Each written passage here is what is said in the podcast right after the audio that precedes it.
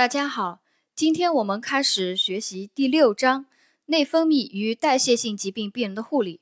我们先来学习第一节概述里面的一些知识点和考点。第一个知识点：人体的内分泌腺有哪些？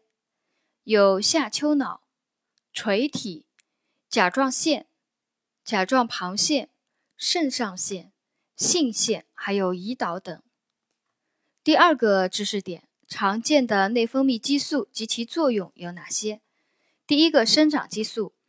生长激素是由腺垂体分泌的，它的作用是刺激骨及身体组织的生长。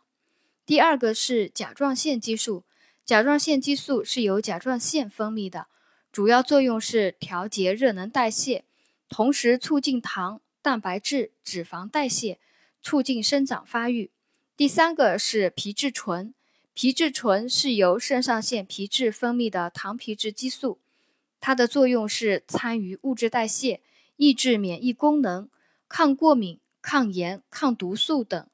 我们临床上常用的肾上腺皮质激素，也就是指的肾上腺糖皮质激素，比如说地塞米松、氢化可的松、甲强龙等啊，它们都有抗和这个皮质醇一样，都有抗过敏、抗炎、抗毒素等作用。第四个是醛固酮，它是由肾上腺皮质分泌的盐皮质激素，调节远端肾小管电解质含量，维持有效血容量，这是醛固酮的作用。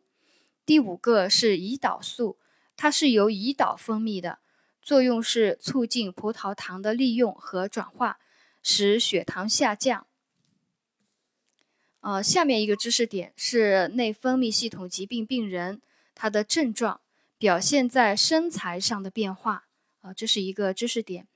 有巨人症，它是由垂体功能亢进引起；还有侏儒症，它是由垂体功能减退引起；还有呆小症，是婴幼儿时期甲状腺激素分泌不足所引起。呃，在这个身材变化里面呢，我就给大家总结了这样三个考点。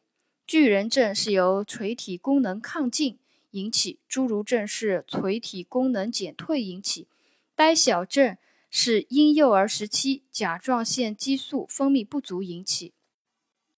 最后一个考点，体重指数 BMI 的计算公式：BMI 等于体重比身高的平方，体重的单位是千克，身高的单位是米。BMI 的计算公式是 BMI 等于体重比身高的平方，体重单位是千克，身高平身高的单位是米。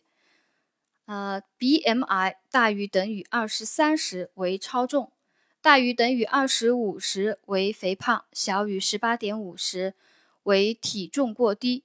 呃，这是最后本节最后一个知识点：体重指数大于等于二十三为超重。大于等于二十五为肥胖，小于十八点五为体重过低。第一节概述的所有知识点和考点呢，就总结到这里。谢谢大家的收听。